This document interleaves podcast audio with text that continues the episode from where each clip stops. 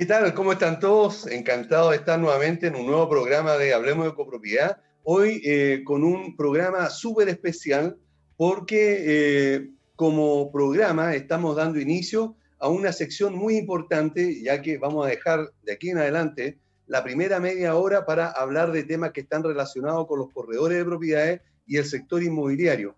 Y para eso estamos empezando con tremendos, potentes invitados y eh, vamos a empezar a conversar con ellos, pero antes de esto eh, los quiero presentar. Tenemos eh, a José Luis Jiménez, el CEO de Business Realty Group, asesores de inversiones inmobiliarias. José Luis, encantado de saludarte, ¿cómo estás? Bienvenido. Aníbal, Radio de hoy, muchas gracias por la invitación. Tengan ustedes muy buenos días a toda la audiencia y a todo el equipo que hoy día estamos lanzando, digamos, este conversatorio. Le damos las gracias desde ya por la invitación. Esperamos que todos ustedes puedan eh, participar de todas nuestras interacciones que vamos a presentar hoy día. Creo que hacer un, un conversatorio muy interesante porque tal como decía la presentación tuya, eh, eh, hay connotadas personas que hoy día nos acompañan como Salvador y de la gente de CPVAL, que es Ariel, el presidente de CPVAL. Así es. Y justamente vamos a presentar a alguien que es muy conocido, por supuesto, eh, en el ámbito del corretaje de propiedad y en general en, el sector inmobiliario, que es Salvador Magluf. Él es abogado, corredor de propiedades y autor del libro El ABC del corretaje y además capacitador de, eh, de corredores de propiedades. Salvador, un gusto tenerte presente en el programa.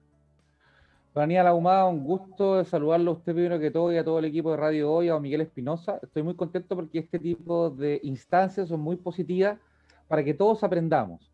¿Cierto? El sabio sabe que siempre va a ser un aprendiz y que con nuestros connotados colegas invitados, José Luis Jiménez y nuestro querido presidente Ariel Arancibia, que hace una extraordinaria labor con los corredores de propiedad de la quinta región, estoy muy contento de esta grata invitación. Ok, perfecto. Y bueno, y dejé para el último porque considero de que en realidad es un personaje súper importante dentro del ámbito del corretaje de propiedades. Él es Ariel, Arancibia, es corredor de propiedades y eh, presidente de CP Val. Esto es eh, el... Em, y tengo que decirlo yo, ¿verdad? Es la Asociación de Corredores de Propiedades de la Quinta Región en general. Pero eh, no solamente ha sido esto, sino que eh, él, o es el presidente, sino que ha sido presidente nacional de Coproch, ¿verdad? Por lo tanto, es una persona que muy conocida en el, en el, en el, ámbito del corretaje de propiedades, pero también muy trabajador por el beneficio y, y por, eh, en general, digamos, la dignificación y la profesionalización de los corredores de propiedades, y yo también, como corredor de propiedades, quiero darle las gracias y un saludo especial entonces a mi amigo Ariel Arancibia. Ariel, un orgullo tenerte en el programa. Gracias Aníbal por tus palabras, un saludo para ti Aníbal, a don Salvador, muy gran amigo mío, mi primo ahí, José Luis Jiménez, que también un buen aporte al rubro inmobiliario y bueno, Miguel Espinosa ahí que es tu colaborador.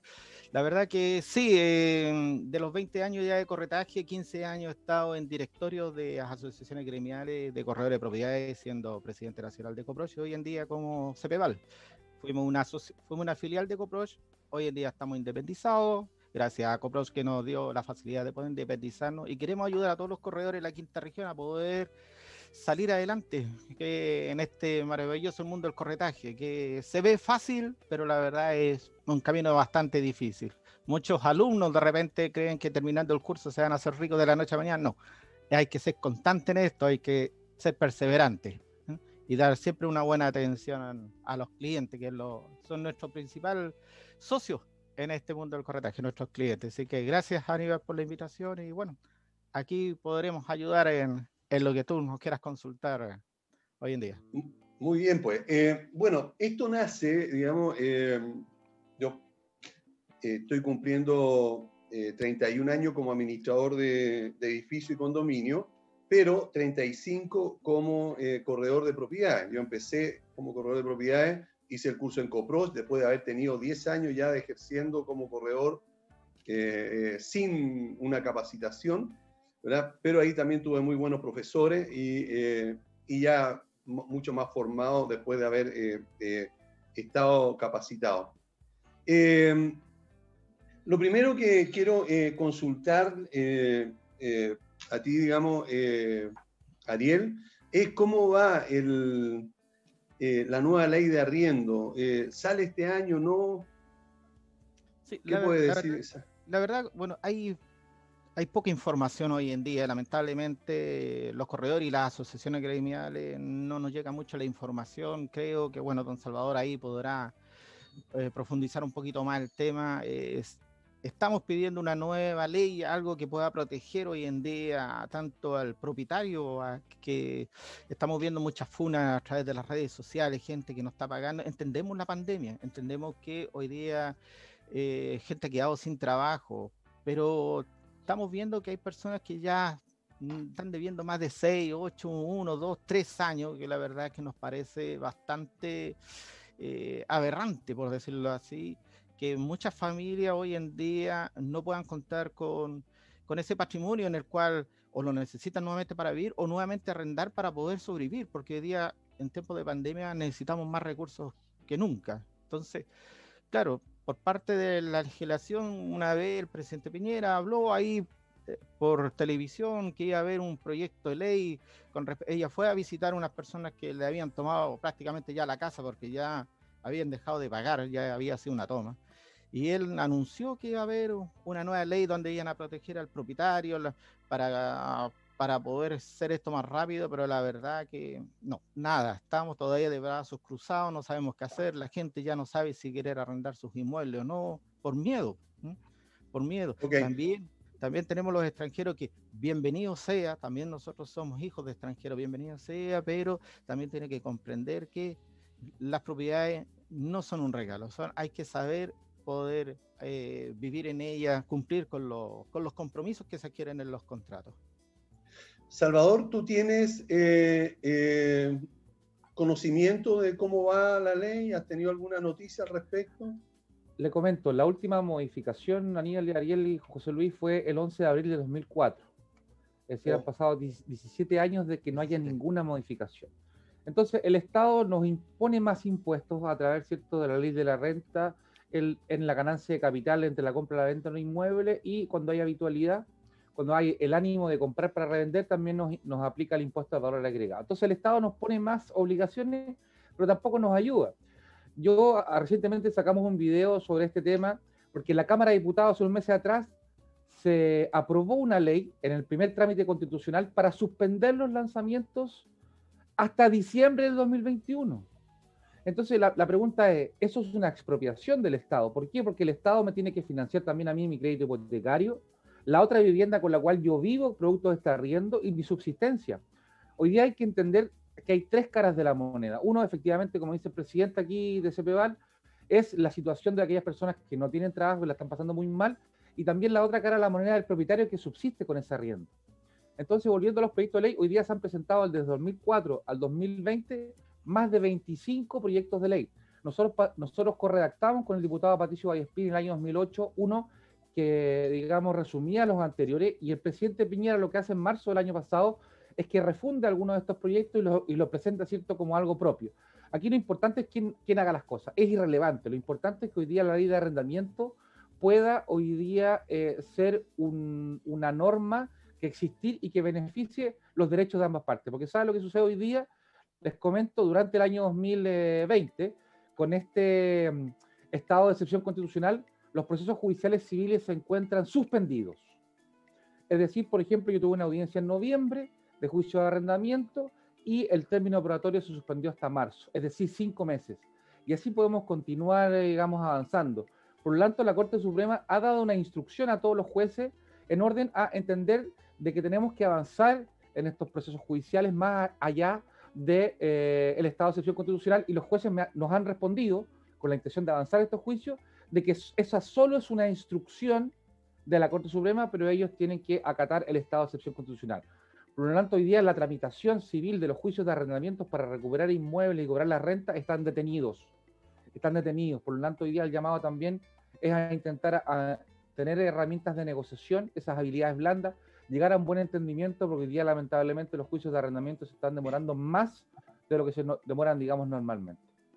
José Luis, en este caso, eh, lo que, está, ah, lo que ha planteado Salvador y también eh, Ariel, en el sentido de que eh, si no se están pagando los, los arriendos, en, algunos casos, sabemos que muchos hacen el esfuerzo y lo pagan, pero podríamos pensar de que, o, la pregunta sería para ti, ¿es aconsejable continuar invirtiendo hoy día en bienes inmuebles? ¿Cuál es tu opinión experta? A ver, eh, vamos, a, vamos a, a ver, Aníbal, Salvador y Ariel. Eh, bueno, Ariel un poco ya va a conocer un poco mi respuesta porque ya lo hemos tratado en, en, algunos conversatorios que tuvimos. Eh, hoy día, y, y, por pandemia, a una persona que se le entrega un departamento para arriendo, corre ese riesgo ya está más que sabido y, ratifico la información de Salvador porque incluso hasta los mismos seguros de arrendamiento eh, se están eh, no tomando porque no, no, están llevando a cabo el, servicio como tal, ¿ya? Por lo tanto, eh, es, es, un, es, un, riesgo muy alto lo que se está, lo que se está ejerciendo hoy día como para, para tomar una inversión para rentabilizar, ¿ya? Pero desde un punto de vista pandémico, lo que se está haciendo hoy día es que la gente pueda invertir en, en, en otros tipos de productos del portafolio de inversiones inmobiliarias, que es en blanco y en verde, y que ahí no tiene riesgo, digamos, hoy día de, de, ejercer eh, un problema de, de pagos por, eh, por ese arriendo, sino generar rentabilidad en el ejercicio mismo del valor de la, de la propiedad misma, ¿ya? Eh, y en cuanto a lo que tú me, me, estás consultando, existe una merma alta, existe una merma alta y hay una vacancia importante hoy día justamente porque eh, eh, no existe la factibilidad ni la seguridad de que el cliente final, en este caso el usuario de la propiedad, va, vaya a, a, ensuciar los papeles, porque puede ser que un cliente tenga toda la documentación al día, pero resulta que lamentablemente con los productos de los despidos, y producto de que están cerrando muchas compañías, muchas industrias, eh, eh, mucho, mucho del mercado de la industria eh, donde se trabaja, hoy día la, vacancia es altísima por justamente, no porque no, no, querer pagar, sino porque simplemente están quedando cesantes los arrendatarios. Ya.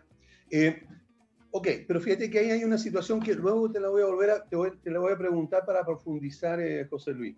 Quiero volver otra vez a lo que, eh, a citar eh, unas palabras que, que usa, usó, digamos, Ariel, en el sentido de que esta actividad parece fácil, pero no lo es. tal como yo señalé cuando yo empecé hace 35 años, fue una oportunidad que tomé y me di cuenta con el tiempo que era necesario, a pesar de que la experiencia con golpe ¿verdad? y porrazo eh, me hizo aprender, hacer un curso que me sirvió muchísimo para ordenar la idea y formalizar, digamos, lo que yo había aprendido, digamos, eh, eh, de manera autodidacta, pero considero de que debería haber una, una opinión más formal. Y para eso entonces se la pregunto al presidente del gremio. Eh, ¿Qué piensas tú eh, referente a este tema, Ariel?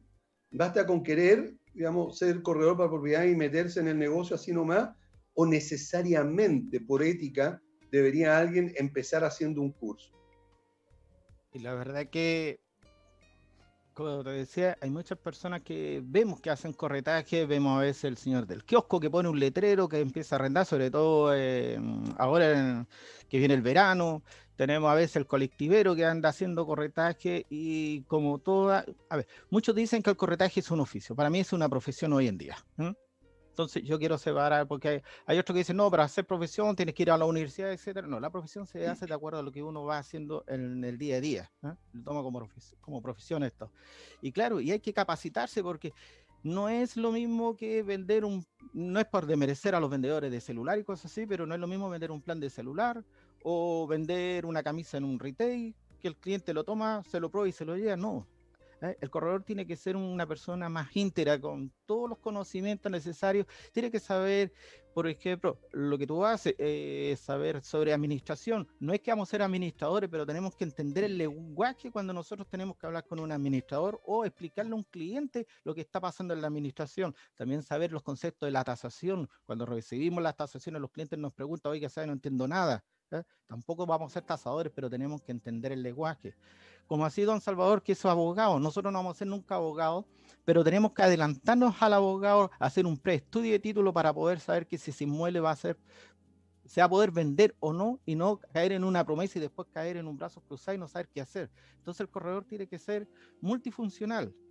Saber de corretaje, saber de administración, saber algo de tasación, saber de legislación, saber de todo un poco. También somos un poco de psicólogo porque también ayudamos a la gente, entendemos, nos hacen sus consultas, de repente somos paños de lágrimas, somos, somos un total en una sola profesión. No es tan solo es captar una propiedad, publicarla, venderla, ir a buscar los papeles a la municipalidad, al conservador, presentarlo al banco y esperar solamente que el banco de brazos cruzados que nos llame para ir a firmar la escritura. Llegamos a la firma de la escritura, el cliente toma la escritura y dice, ¿sabe qué? Me la puede leer porque no entiendo nada. Y el corredor la lee, la lee como quien leyó un libro y listo, está conforme, pero no entendí nada igual. Hay que saber interpretarla. Entonces el corredor no es, no es un trabajo fácil Y, no, es una cosa llegar y vender. Eh, a propósito de lo que estás diciendo, Ariel, eh, quiero eh, hacer un, aporte a tu comentario yo también considero de que, de que hay que ser profesional, digamos, y que eh, es una profesión el, el corretaje cuando se lleva bien y también la administración de edificio y condominio. Y para ello, les digo claramente a los alumnos, o les cito lo que eh, señala la Real Academia Española. Si tú ubicas o pones la palabra allí, eh, profesional, dice persona que ejerce una actividad con relevante capacidad y aplicación no dice persona que haya ido a la universidad por tres o cinco años o diez. Por lo tanto, si alguien se aplica ¿verdad? con capacidad ¿verdad? y atención, por supuesto que puede llegar a ser un profesional en el área que trabaja. Y por eso entonces que se les dice futbolistas profesionales o tenistas profesionales y ninguno de ellos fue a la universidad. Por lo tanto, estoy plenamente de acuerdo con lo que estás diciendo. En tu caso, es Salvador, que ha sido un capacitador ya antiguo, por, no usar, digamos, un sinónimo, eh, en esto del corretaje de, la, de, propiedades. Eh, en general, ¿cómo ves tú em, la actividad de, los, de los corredores de propiedades? Eh, siguiendo sus palabras, la del presidente, nosotros en, el libro lo, estaba abriendo, digamos, para lo que ustedes estaban conversando, el ABC, el corretaje de propiedades, que se lo regalé a mi querido presidente Ariel Nancy, también se lo va a llegar a usted, a José Luis y a usted. Yo tengo una cápita que me pregunto, ¿es una profesión en corretaje de propiedades? Y doy una serie de argumentaciones de por qué se entiende que es una profesión. Inclusive, la norma que estuvo vigente en Chile que Chile fue el primer país en Latinoamérica en tener una regulación especial del corretaje el año 43 hasta el año 87. En más de 20 partes hablaba el legislador de la profesión del corredor de propiedades.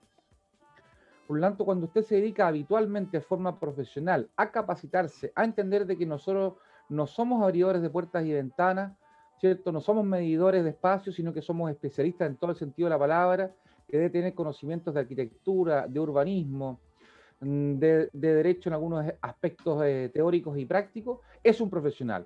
Ahora, lamentablemente solamente el 5% de los corredores de propiedad en Chile se calcula, se capacitan constantemente. Porque hoy día, en nuestra labor capacitadora, y tuve la suerte de ser invitado, ¿cierto?, a Coproch eh, el año 2005 a comenzar esta labor capacitadora, hace ya 16 años, las personas saben lo que quieren, quieren algo físico, quieren un diploma, un certificado, quieren un cartón, a efecto de sentirse seguro y poder entrar al mercado. Entonces, la explicación que nosotros damos en la capacitación, de que a medida que sus clientes sepan que usted es un experto, de que usted tiene conocimiento y que usted se transforma en un seguro del patrimonio, los clientes van a llegar. Uno no capta propiedades, uno capta clientes que son propietarios de inmuebles. Es muy distinto porque las propiedades no tienen cerebro, ¿cierto? Usted no puede ir a captar una propiedad. Usted tiene que ir a conversar con el cliente y expresarle el conocimiento que usted tiene. Por lo tanto, hoy día el llamado es a profesionalizar hoy día el rubro del corretaje de propiedades, a que esta ley que está desde el año 2008 en el Parlamento hoy día sea una realidad, pero con todo respeto. el proyecto de ley que se aprobó en la Cámara de Diputados un par de años atrás y hoy día está en el Senado, en la Comisión ¿cierto? de Economía, es un muy mal proyecto. Es un muy mal proyecto porque solamente ve la forma del corretaje. ¿Quién puede llamarse corredor de propiedades? Un registro cierto electrónico o virtual para ser parte de ese registro, pero no ataca el fondo. La legislación del año 1943 era tremendamente más profusa en contenido del corretaje. Entonces, si aquí el Estado quiere que una persona que no haya sido condenada a estafa por 25 estafas sea corredor de propiedades, tiene que ser un profesional y ese proyecto de ley también tenemos que, entre todos, entre todos, ¿cierto?, poder eh, eh, darle más sustancia, darle más injundia a la cazuela. Bien. En el caso, eh, José Luis, que tú señalabas que hoy día es factible invertir en, en, verde en blanco, incluso ahora, ¿verdad? En terreno, ¿cómo se llama? Eh, cuando el proyecto lo leí hace muy poquito, eh, eh, está, digamos, ni siquiera se ha presentado, está en los planos, digamos, ni siquiera tienen el proyecto de, de edificación, o el permiso de edificación. perdón, perdón para, para, para, que pueda avanzar. Ese se llama venta privada y después viene en blanco. Eso, perfecto, eso es. Y después viene, viene en blanco. Hoy día se podría, alguien podría invertir en eso has visto eh, eh, que ha, porque eh, lo, que hemos escuchado hasta ahora, los auditores y yo, es que al haber una baja en, la, en, los arriendos y al haber más vacancia, significa de que hay más oportunidad de negocio para quien pudiera invertir. Muchas personas que sacaron el 10% de la FP, que ya va como un 20% porque se, se, pudo sacar dos veces, eh, eh, querrían, eh, por lo que he escuchado, invertir en una propiedad. Cuando es lo que eh, gente como yo, digamos, ignorante en el tema de las inversiones, podría pensar que cuando está a la baja, algo, una propiedad una, o las acciones, digamos, es cuando hay que aprovechar de comprar porque después estas van a subir, se entiende que puede ser especulación, pero con las propiedades yo creo que es distinto. Hoy día tal vez si alguien está necesitado va, a vender o si quiere vender rápido va a vender a un precio menor. Por lo tanto, para alguien eso podría ser buen negocio. ¿Es así o no, José Luis? Eh, eh, sí, Aníbal. Mira, me voy a, voy a, te voy a pedir un favor, voy a hacer un paréntesis antes de, avanzar y contestarte la, pregunta que tú me estabas haciendo.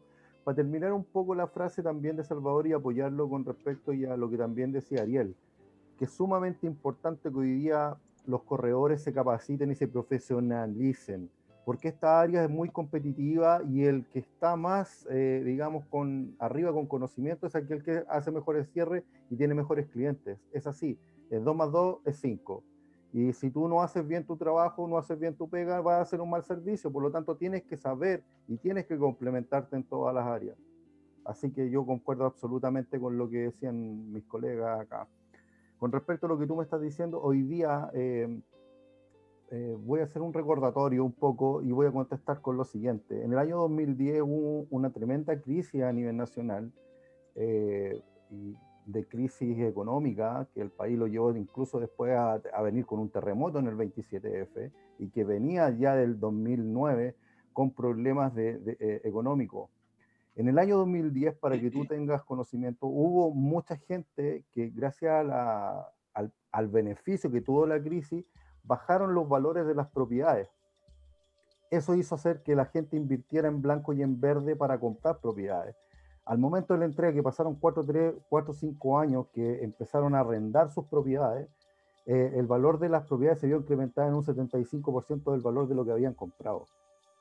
Entonces, ¿qué te quiere decir eso? Que hoy día el negocio, eh, bajo una crisis y, una crisis pandémica, hoy día no conviene vender tu propiedad misma, sino conviene comprar justamente en estas etapas de que, que nos proporcionan las plataformas y, digamos, los fondos inmobiliarios de cada una de, de, las inmobiliarias, valga la redundancia, de Chile. Eh, venta privada, donde tú tienes las mejores unidades, después viene una venta en blanco, que, que están a muy bajo costo todavía, y después viene una, una, etapa en verde que ya donde está en crecimiento, ya está, eh, se está urbanizando un poco el proyecto. Eh, eh, estas etapas sirven mucho para estos, para estos procesos, no tan solo en procesos que está la economía estable, sino para cuando la economía está con problemas, conviene mucho hacer este tipo de inversiones porque eh, la variabilidad que le va a dar el valor del Producto Interno en construcción va a ser mucho más favorable al momento de que la persona eh, entregue, le entreguen la propiedad o le entreguen el bien raíz. Y estoy hablando no tan solo de departamentos, estoy hablando de todo tipo de, de construcción en bienes raíces. Ya llámese eh, parcela, llámese locales comerciales, llámese trastos, no sé, infinito, infinitos tipos de productos que podemos encontrar en el mercado. Y sobre todo, y sobre todo en, en este tipo de, de ejercicio mismo que, que, está en la ecuación del gráfico.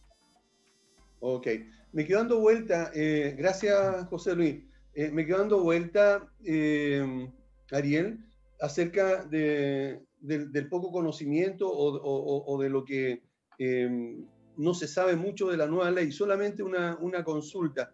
¿Existe en esta nueva ley algún tipo de regulación o, barrera de, ingreso para los corredores de propiedades?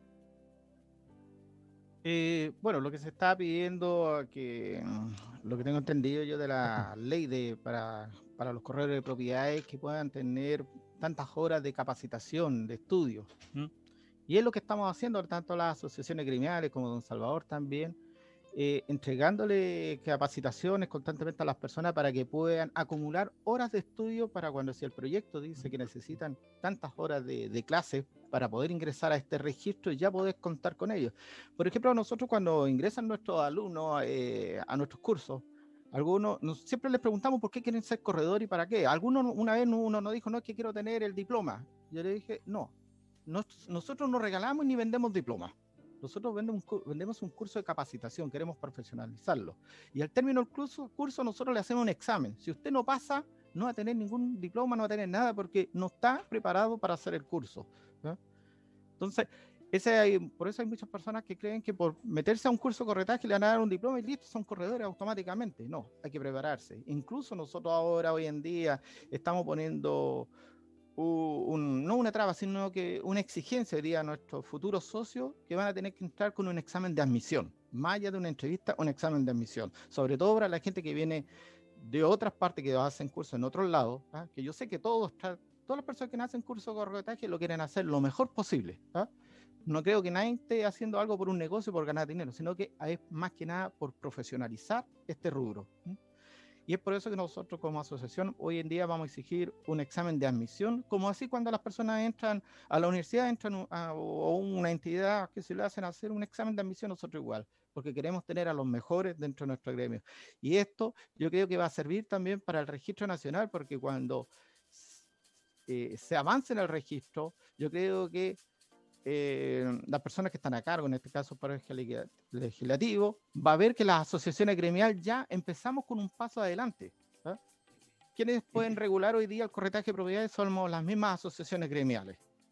Y esperamos el día de mañana, hoy en día está, bueno, estamos nosotros como CPVAL, está COPROCH, está COP, eh, hay otras asociaciones que a lo mejor que desconozco el nombre, pero lo ideal sería que todas estas asociaciones criminales nos uniéramos para crear una federación de asociaciones criminales y a lo mejor la federación llegara al registro. La federación llegara al registro, porque ahí es donde está la pelea en la ley, si no me equivoco, Salvador, que quién lleva el registro de los corredores. ¿Lo lleva el Ministerio de Economía, lo lleva el Ministerio de Hacienda, lo lleva un particular? ¿Quién lo lleva? Y yo creo que una federación como así la hace la Federación de la Cámara de Comercio, quien lleva el registro de todos los comerciantes. Y en que el se caso, también al eh, Ministerio de Economía. Claro, en el caso de la, de, la nueva ley de copropiedad inmobiliaria, quien va a llevar el registro de los administradores es el Ministerio de la Vivienda y Urbanismo. Lo más probable es que también vaya para allá lo, del, lo, de los corredores. Bueno, estamos conversando hoy día con José, Luis Jiménez, eh, con eh, Salvador Maglú y también con eh, Ariel Arancibia sobre la vida inmobiliaria, el desarrollo inmobiliario y también el corretaje de propiedades. Vamos a una breve pausa y continuamos conversando con nuestro invitado. Bien, ya estamos de vuelta en el programa Hablemos de Copropiedad y tal como ustedes han podido estar apreciando, estamos hablando sobre temas de corretaje de propiedad y también eh, eh, del sector inmobiliario. Pero antes de continuar conversando, quiero saludar a Valle Azul, que es una empresa líder en limpieza y mantención de piscina. Deja en manos de profesionales la mantención de tu piscina en condominio y particulares para mayor información puedes llamar o escribir al WhatsApp más 56 961 206-001. Valle Azul, deja en nuestras manos el cuidado de tu piscina. Saludamos también a Armis, que es el estudio jurídico especialista en temas legales de condominio. Enfrenta las situaciones judiciales de copropiedad, laborales y civiles con quienes conocen a profundidad estos temas y saben cómo apoyar legalmente a las comunidades. Armis, soluciones legales para comunidades. Para contactarlos, puedes hacerlo a través de su sitio web, que es armis.cl. ¿Eres administrador de comunidades y no puedes seguir creciendo por falta de tiempo? Es una buena pregunta, colega. Esto se soluciona contratando los servicios de Edipro. Contáctalos en edipro.cl, averigua sin compromiso alguno para ti y si te gusta su propuesta, dile que vas de parte de Hablemos de Copropiedad y te harán un 20% de descuento de manera permanente, no solamente por el primer mes, sino que durante todo el tiempo que tú tengas contrato con ellos. No te pierdas esta oportunidad de mejorar tu servicio y seguir creciendo como administrador. Si ofreces algún tipo de servicio, como por ejemplo administrador de condominio, de mantenimiento, reparaciones, instalaciones, etcétera, si eres proveedor o mantenedor o tienes algún producto que quieres vender a los edificios condominio, en nuestro programa Hablemos de Copropiedad tenemos el espacio justo para que te des a conocer. Para más información, contáctanos al WhatsApp más 56 998 240 438. Y como les estaba contando, estamos con importantes invitados que está relacionado con eh, la, la, administración, perdón, no la administración de edificios, sino que el corretaje de, de propiedades. Y para ello, entonces estábamos conversando justamente con Ariel sobre la importancia precisamente de, eh, de, de la regulación. Y justamente en el, en el alto que hicimos, eh, Salvador estaba también señalando algo al respecto. Salvador, ¿cuál es tu opinión al respecto de lo que conversábamos recién con Ariel? Yo creo que hoy día el Estado y los particulares, los privados, los gremios, tenemos la responsabilidad de no achacar la responsabilidad al otro, sino uno ser un actor importante. Por lo tanto, como decía bien Ariel aquí hace unos minutos más, nos decíamos primos, ¿cierto? Porque también compartimos nuestro origen árabe y todos somos hijos de inmigrantes en algún punto de la historia. Hay que esto formalizarlo. Entonces yo aplaudo que se CEPEVAL, ¿cierto?, haga un examen de ingreso y también quisiera que este proyecto de ley de los corredores de propiedad estableciera un examen bianual cada dos años de conocimientos a efecto porque ustedes tienen que entender de que eh, nos estamos vendiendo una aguja, estamos vendiendo una propiedad que es el patrimonio tal vez de una persona que lo juntó durante toda su vida. Eso asegura la jubilación. Es una renta que espera a efecto de acrecentar su jubilación o poder sobrevivir. Ante lo cual hoy día, si usted ve hoy día en el mundo legal y judicial, hay decenas de demandas en contra de corredores de propiedades, sobre todo en época estival, que arriendan inmuebles, piden el 50% por adelantado y ese inmueble nunca existió lo mismo con propiedades, digamos, por año corrido también a las compraventas. Fíjese usted que hace poco, pocas semanas atrás fue una persona condenada por estafa por, sesiones de derecho en inmuebles rurales o rústicos. Por lo tanto, hoy día el corredor de propiedades es responsable civilmente, es responsable civilmente si, si omite alguna información. Por ejemplo, si la propiedad está sujeta a expropiación o utilidad pública, o no tenía la sesión definitiva de las obras, el que compró puede demandar a un corredor de propiedades para que el corredor le indemnice de los perjuicios que le ha causado. Porque nosotros somos mandatarios que trabajamos con patrimonio de terceros.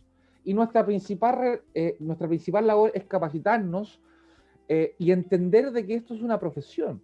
Y aquella persona que desea entrar a esta, a esta profesión por un tema económico o por un tema patrimonial es muy bienvenida pero tiene que entender de que la justa retribución de un gestor inmobiliario, de un corredor de propiedades, es la consecuencia lógica de un trabajo profesional, probo y de una capacitación permanente. Cuando usted se enfoca en la excelencia, lo demás va a llegar por añadidura. Entonces tenemos que partir por lo primero. No, yo no, yo no quiero tener un buen pasar por ser corredor. Yo para ser un buen corredor tengo que ser un excelente estudiante permanente, capacitarme, tener un equipo maestro, tener un arquitecto especializado en regularizaciones, un abogado inmobiliario, un buen administrador de edificios de propiedades y después yo entro al mercado inmobiliario. Ese es el llamado que en nuestras capacitaciones hacemos, querido Aníbal. Perfecto, gracias. José Luis, ¿cómo ves tú eh, eh, como profesional, digamos, como eh, con tu empresa de, asesora de inversión inmobiliaria, hoy día el, en general, digamos, a los corredores de propiedades? ¿Cuál es tu visión, digamos, estando un poquito más alejado, digamos, de... no, la verdad es que no estoy tan alejado dentro de, digamos, de, de, esa área, porque nuestro ecosistema y nuestra plataforma está desarrollada justamente para ser intermediario entre los corredores, los brokers, los agentes inmobiliarios. Aquí hay una diferencia que el corredor no es, lo, no es lo mismo que el agente inmobiliario ni tampoco con el broker, porque hay una diferenciación con respecto justamente a lo que decía Salvador y un poco lo que decía Ariel. Eh, el corredor hoy día eh, padece de ciertos conocimientos que son importantes de, de llevarlo a cabo para poder hacer más productiva la profesión. Eh, el agente inmobiliario tiene un poco más de conocimiento en cuanto al área financiera y el broker está, digamos, eh, está relacionado directamente dentro de un grupo que sabe un poquito más de legislación, sabe un poquito más de finanzas, sabe un poquito más de, de negocio, sabe un poquito más de, de, enfoque, de comercialización y también de gestión, de gestión financiera bancaria. Y justamente es para lo, para lo cual queremos encerrar este, este desarrollo nosotros como Business Realty Group trabajamos con canje eh, de nuestras propiedades que están en estas carteras y nosotros siempre estamos constantemente eh, ayudando y señalando y guiando a, a, estos corredores o a estos brokers, a toda gente, para que tengan eh, el conocimiento y la sabiduría de poder cómo cerrar un negocio. Y muchas veces nos hemos encontrado, y, y Ariel lo, lo, sabe porque hemos trabajado ya con, con algunos ejemplos, eh, en, donde han llegado eh, corredores con simplemente con solamente el contacto del cliente porque no saben cómo operar o cómo llegar a cabo una negociación de asesoría de inversiones. Y tiene que ver mucho con, con, con la gestión que hace el corredor con, con, lo que hace la gente. Pero justamente tal como lo que decía, y vuelvo a ratificar lo que decía eh, Salvador, no se profesionaliza y se queda ahí simplemente para que, para que la persona que esté al lado del paso por él y no eh, tener, digamos, la, la, la, potestad o la propiedad de atender al cliente en forma individual. Y eso es una falencia muy grande. Y ahí hay un punto de inflexión importante donde nosotros, como gestores o como, como, como cara visible un poco del mercado, es donde tenemos que llevarlo a, a, a ese camino. José Luis, eh, ¿nos podría aclarar un poco más la definición que hiciste de los tres actores que señalaste? Hablaste de corredores, de sí. broker y también de agente sí. inmobiliario. Sí, claro. Para que todos lo, lo sí, entendamos. Porque antes de que, tal como, como cuando, cuando comenzamos un poco este conversatorio, eh, señalaste tú también, Aníbal, que, eh, o, o, señalamos acá, que existía el típico corredor que se ponía a poner un cartel para vender la propiedad.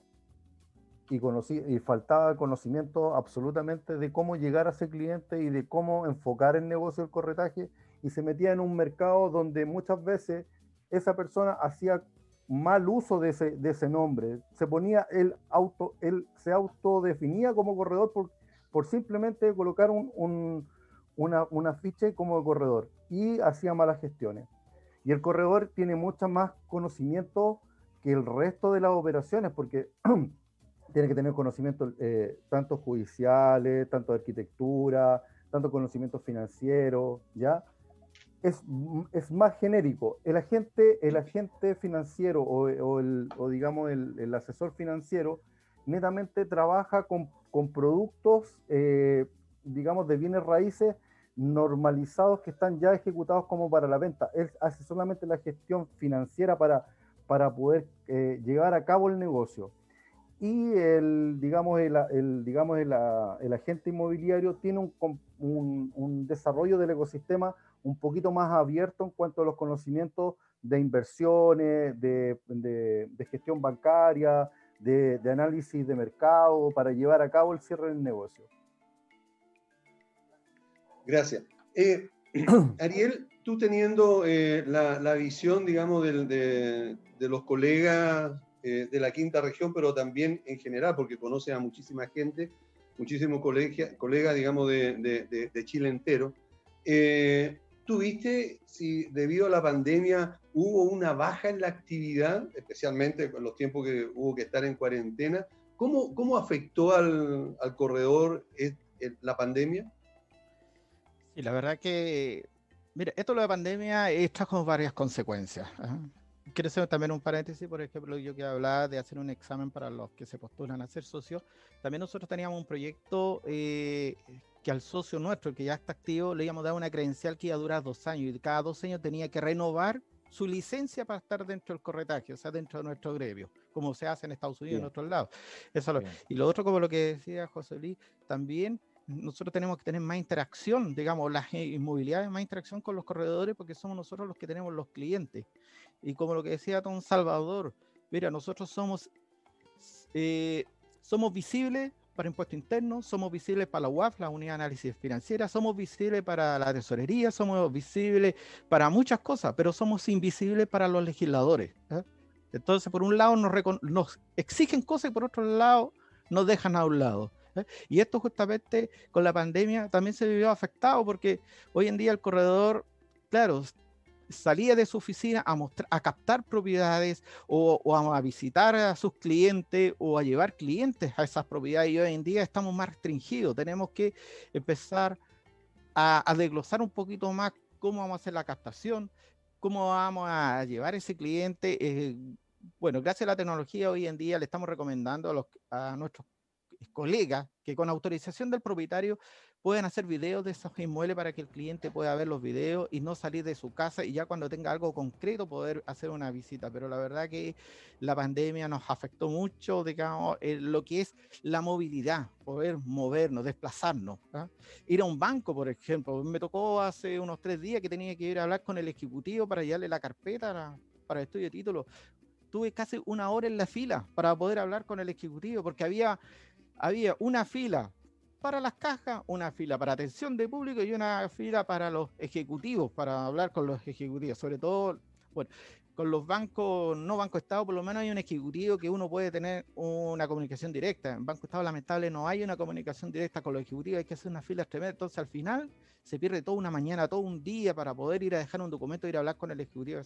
También, los bancos también de repente nos hacen visible para algunas cosas y nos hacen invisible para otros. El corredor debería tener una llegada al banco, hablar con el ejecutivo, poder eh, saber en qué está la operación, pero cuando llegamos a los bancos, los ejecutivos dicen no le puedo dar la información solamente al cliente. Entonces, pero cuando llegamos a la carpeta nos reciben con los brazos abiertos, pero después nos hacen las desconocidas. Y la pandemia ha traído esas dificultades de poder movilizarnos, de poder movernos. Hay gente que clientes que de repente, hoy en día, con esto de la pandemia, de, la, mm, estar en lugares ya confinados, digamos, sobre todo la gente que a veces en departamentos, está buscando casa. Hay mucha gente de Santiago que se está queriendo venir aquí a la quinta región buscando una casa porque se supone que acá es un poquito más tranquilo, sobre todo las comunas de Quilpué, Villa Alemana, Quillota, Limache, que son sectores un poquito más tranquilos, que son ciudades, pero no como Viña Valparaíso, que hay harto movimiento. Pero la gente tampoco se puede desplazar, pues. no pueden venir entonces tampoco pueden comprar una propiedad a través de una fotografía o a través de un video. Una fotografía puede decir mucho o no puede decir nada. Entonces el cliente necesita desplazarse y la pandemia no ha dejado un poquito cruzado de brazos. Y también para, para poder hacer las capacitaciones. Antiguamente las capacitaciones eran en forma presencial. Pero también trajo lo bueno que el Zoom, que es bastante bueno. Hoy día tenemos clientes en nuestro curso, por ejemplo, que estamos dando hoy día de correctaje, tenemos dos alumnos de Inglaterra.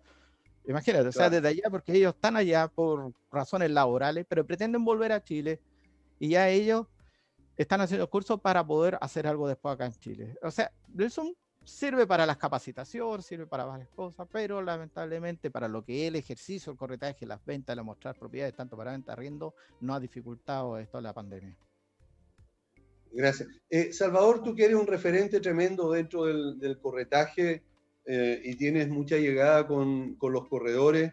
Eh, ¿Qué ha pasado en la parte legal en cuanto a, la, al ofrecimiento, a las ofertas, especialmente a la compra-venta hoy día? Eh, ¿Se ha hecho más difícil para el corredor el tramitar este negocio?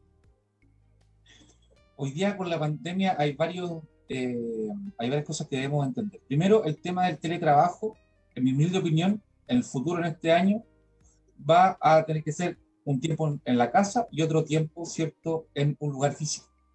Porque el tema, digamos, de hacer la gestión laboral es necesario tener un, lugar físico. Segundo, lamentablemente se han visto muchas separaciones de hecho. muchas parejas y matrimonios se han separado producto cierto de vivir en tan poco espacio durante siete meses confinados, ha sido difícil, han compartido más que tal vez los últimos 20 años, ante lo cual han habido otras necesidades inmobiliarias, como bien dice aquí Ariel, en, en todo Chile, incluso un reportaje que sale en la tercera la semana pasada, que los jóvenes ya no les apetece tanto vivir en Santiago, sino que están buscando más metros cuadrados, campo, eh, playa, a efectos de poder desarrollarse, porque no sabemos cómo va a venir el futuro. Primero, hacer un llamado a las inmobiliarias a establecer más espacios comunes. Me explico. Perfectamente podrían hacer una encuesta en donde podrían establecer, ya, las personas que van a comprar en blanco o en verde, ¿qué quieren? ¿Una guardería para los niños? ¿Quieren oficinas, ciertas estaciones de trabajo en el primer piso del condominio? ¿Un lugar, cierto, para, para correr o hacer running? Y, en definitiva, escuchar la voz de los clientes bajo esta perspectiva. Hoy día, las crisis siempre traen oportunidades. Hoy día las personas quieren, eh, durante tanto tiempo que estuvieron confinadas, quieren cambiarse de propiedad, el tema comercial se está viendo reactivado sin perjuicio que en la quinta región eh, la desocupación comercial yo creo que rondea el 25%. Por eso hoy día esta, esta sinergia, poder compartir con los diferentes actores del mundo inmobiliario y hacernos responsables nosotros de nuestras falencias y para eso están nuestras capacitaciones es hoy día lo importante. Y por eso mismo, si ustedes me permiten, antiguamente la ley, eh, en la ley eh, de corredor de propiedades establecían los máximos que los corredores podían cobrar. Y fíjese usted que el corredor de propiedades podría cobrar hasta el 1% del monto del crédito por la asesoría hipotecaria que le brindaba la persona que compraba.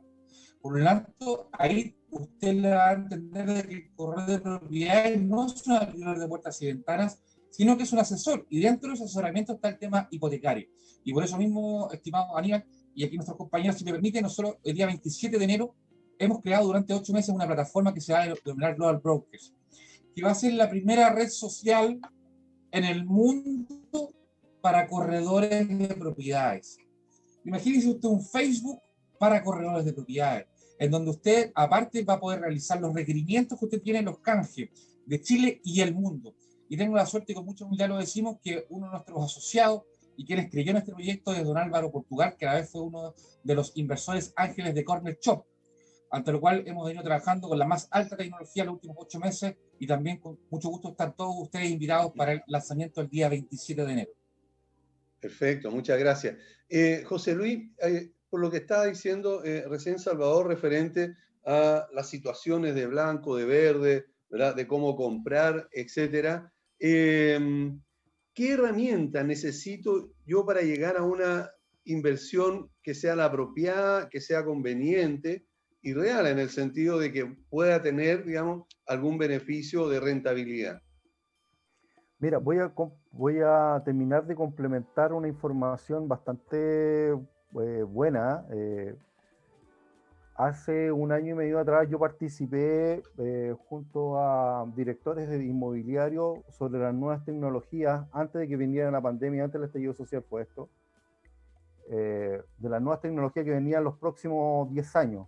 Y en estas innovaciones eh, permitía y mostraba de que hoy día, las, sin saber lo que se venía del confinamiento, sin saber nada de eso, sucedió que se dio absolutamente eh, súper eh, visionario. y hoy día lo están haciendo. La mayoría de los proyectos que se están ejecutando en los próximos cinco años vienen con, plataformas eh, independientes en cada uno de los proyectos, como Cowork, en, en estacionamiento de bicicleta y patineta, eh, eh, proyectos que están al lado del metro, justamente a disposición y con plataformas y con plataformas aéreas increíblemente con plataforma aérea vienen esos proyectos porque eh, eh, se está viendo que la independencia y el trabajo comunitario que se está haciendo en los trabajos con el teletrabajo eh, va a ser mucho más importante que la ejecución misma en, en, la dirección o movilización de las personas hacia, hacia un lugar físico donde trabajar. Con, justamente con esto mismo, hay una alta demanda hoy día, y lo hemos trabajado con, con Ariel en algunos webinars, eh, sobre la movilización demográfica que venían los proyectos con respecto a la población hacia las costas. La gran mayoría de los nuevos proyectos en los próximos, en los próximos 10 años van a ser netamente en las costas. ¿Y en cuáles, en, qué territorio? Serena, Valparaíso, Concepción, eh, Iquique, va a ser fuerte. Las costas del Copiapó se van a ver también muy, muy influenciadas sobre este sobre este nuevo cambio. Con respecto a lo que tú me estás preguntando es sobre qué necesitamos, es que la persona, primero que nada, esté dentro del rango que se exige para hacer una real inversión inmobiliaria. No podemos pretender, y que llega mucha gente, y lamentablemente es así, que ojalá todo el mundo tuviera el acceso para poder tomar un crédito hipotecario, pero gente que gana 700, 800 mil pesos lamentablemente no está apta para, para endeudarse o para obtener, digamos, eh, este tipo de negocios. Siempre tiene que haber un rango etario y segmentado de qué tipo de personas son las que realmente pueden. Y es donde nosotros como, como asesores inmobiliarios tenemos la facultad para poder eh, eh, asesorarlo. Primero que nada, eso, tener la capacidad económica para poder invertir. Segundo, una capacidad de ahorro. Tercero, tener un flujo y ser muy ordenado con las cuentas, no caer en gastos suntuarios, no hacer deudas malas ni, y, caer en deudas que, que, no llevan a nada, sino eh, siempre ejercer una deuda buena que vendría siendo un ingreso pasivo para tomar un crédito hipotecario, siempre y cuando tu 25% no exceda, digamos, de tu ingreso, de tu ingreso líquido. Esos son como, como los tips más importantes para poder llevar a cabo una real inversión inmobiliaria. Ahora hay mucho más, pero hay que profundizar, digamos, cada uno de ellos. Y en algún momento eh, lo vamos a hacer, ya estamos en conversaciones para volver a invitarte al programa, como también a cada uno de los participantes. Así que damos las gracias a José Luis Jiménez, a Salvador Maglú y a Ariel Arancibia por haber estado con nosotros. Eh, diez segundos para que se despidan, estimados amigos. Ariel. Ahí sí. Quiero dar las gracias por esta invitación. Eh, yo creo que hay muchos temas pendientes que hay que tratar, sobre todo hoy en día con los arriendos, lo que más me preocupa, con la gente que está haciendo abuso de ellos, de las empresas de servicio de luz y agua que eh, no están prohibiendo el corte de estos suministros y están acumulando deudas millonarias para después para los futuros propietarios, porque esos arrendatarios van a ir y van a quedar esas tremendas deudas.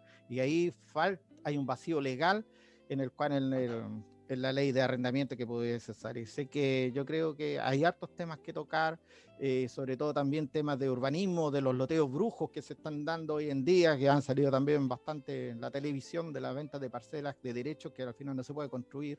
Nosotros vamos a dar una charla por Facebook Live con dos arquitectos. Ahora el sábado justamente vamos a hablar de los temas del loteo brujo, los sitios eh, urbanos y rurales, parcelaciones. Disculpa, eh, yo también lo he visto eso en, en, Facebook, en Facebook, porque eh, en la red ustedes lo están anunciando. Puede ingresar cualquier eh, persona que no sea asociado, por ejemplo, sí, cualquier corredor. a través de Facebook, es una transmisión directa por Facebook. Sé que cualquier persona que nos siga va a poder ver este conversatorio con estos dos. Ah, ¿Dónde lo ubican? Por Facebook nos buscan por CPVAL, Asociación Gremial, CPVAL aquí, nos buscan ahí en Facebook nos, eh, nos tienen que seguir. Vamos a estar con Karen Antinopay, que es arquitecto, tasadora, perito judicial de Banco Estado y Servio, y también con Eduardo Sala, arquitecto inmobiliario que trabaja en la Municipalidad de Valparaíso como arquitecto revisor, que son las personas más entendidas en la materia.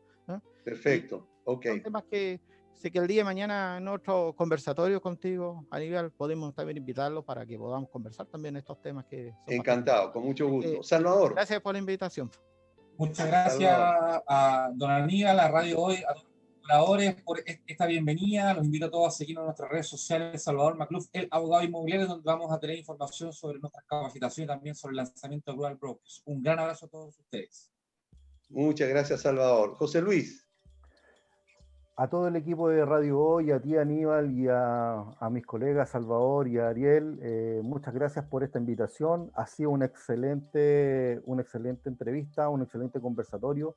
Creo que podemos dar mucho más conocimiento, entregar mucho más valor agregado a cada uno de nuestras incorporaciones eh, eh, de, lo, que manejamos en nuestra área y bueno, invitar a toda la gente que, visite la plataforma también de Business Realty Group. Nosotros somos asesores de inversión inmobiliario y también hacemos capacitaciones a brokers, a agentes y a corredores en el área de inversión inmobiliaria. Eh, nada, darle las gracias, que tengan un año 2021 mucho mejor que el que se fue y que cada uno de ustedes tengan muchas bendiciones. Muchas gracias por todo. Ok, no se vayan, estimados invitados, quédense un ratito más. Nosotros nos vamos, eh, nos vamos a una pausa, así que tampoco los auditores se vayan porque después vamos a conversar sobre la ley de copropiedad, la nueva. Así que ahí va a estar súper también potente. Nos, volvemos en, ¿cuánto? 30 segundos. Bien, ya estamos de vuelta con el programa Hablemos de Copropiedad y eh, de todas maneras, como pudimos estar viendo, eh, a contar de, esta, fecha, vamos a tener todos los, jueves un segmento eh, direccionado a los corredores de propiedades y también al sector inmobiliario en general. Así que los invito a todos a que puedan estar eh, sintonizándonos todos los jueves para no solamente hablar de copropiedad, sino que también de este tema que es tan importante y que afecta a muchísimas, a muchísimas personas, porque eh, el corretaje hoy día es un movimiento muy, muy fuerte en, eh, en nuestro país. debo saludar, antes de, de, saludar a nuestro invitado, a Valle Azul, que es una empresa líder en limpieza y mantención de piscina, deja en manos de profesionales la mantención de tu piscina en condominios y particulares. Para mayor información puedes llamar o escribir al WhatsApp más 56 961 206 001. Valle Azul deja en nuestras manos el cuidado de tu piscina. Armis es el estudio jurídico especialista en temas legales de condominio. Enfrenta las situaciones judiciales de copropiedad, laborales y civiles con quienes conocen a profundidad estos temas y saben cómo apoyar legalmente a las comunidades. Armis Soluciones Legales para Comunidades. Para contactarlos, puedes hacerlo a través de armis.cl. Y ojo que hay que tener cuidado con esto, porque ya lo hemos anunciado. Armis eh, acaba de eh, eh, implementar una plataforma de asesoría jurídica que, es súper importante porque es muy asequible y saca de un montón de apuros y también da muchísima información. Por lo tanto, si quieres saber más de esto, ingresa a armi.cl, revisa lo que allí se propone y si te gusta, contrata el servicio y de esa forma entonces puedes tú también eh, beneficiarte de, lo que señala allí Armis. ¿Eres administrador de comunidades y no puedes seguir creciendo por falta de tiempo? Esto se soluciona contactando y contratando, por supuesto, los servicios de Edipro. Contáctalos en edipro.cl. Averigua sin compromiso alguno para ti sobre cómo funciona la plataforma de ARMIT y si te gusta esa propuesta que ellos te están haciendo, eh, dile que vas de parte de Hablemos de Copropiedad y te harán un 20% de descuento, pero de manera permanente. Es decir, no solamente por el primer mes, sino que durante todo el tiempo que tú tengas el contrato de esa comunidad o de las comunidades que administras con ellos, y eso entonces te va a servir para mejorar tu servicio y, por supuesto, seguir creciendo como administrador. Ahora sí, tenemos que saludar a un amigo del programa ya, eh, de, hace ya un buen tiempo y además auspiciador del programa. Y por lo tanto, también hay un agradecimiento a él por confiar, digamos, en, eh, en, nuestra, en nuestra gestión, digamos, como programa y apoyar el programa. Y él es Juan Pablo Varga, él por supuesto es de Armis Soluciones Legales, quien nos va a hablar, o sea, de un tema hoy día que está relacionado, como dije, con la nueva ley de copropiedad. Juan Pablo, como siempre, un gustazo estar contigo. Hola Aníbal, muchas gracias como siempre por la invitación. Como te contaba por interno, estoy acá desde Arica con un poco de viento, así que si, si me escuchan mal es eso. Eh, sí, visitando a la familia, bueno, escapando por primera vez eh, en periodo de pandemia. Me van a retar algunos, pero con permiso de vacaciones, así que hay que, hay que darse una, una, oportunidad, un escape de vez en cuando. Eh, Oye, estaba, estaba escuchando el tema del corretaje, me, me parece súper interesante que, que, el programa se amplíe en ese sentido. Eh, el corretaje es algo súper conectado con los administradores eh, y, y, y, con las comunidades en el fondo. O sea, de hecho, muchos administradores eh, trabajan haciendo corretaje al mismo tiempo o tienen empresas de corretaje. y es un tema que está intrínsecamente conectado, así que está súper interesante. Sí, súper interesante. Fíjate que eh, yo tengo varios amigos, colegas, que son eh, administradores de, edificios, pero también yo soy eh, corredor de propiedades. Incluso empecé antes como corredor de propiedades que como administrador. De hecho, fue eh, como consecuencia de ser corredor de propiedades, empecé a administrar porque así fue, digamos, fue lo que, como me ofrecieron, digamos, eh, el sistema al comienzo, cuando empecé.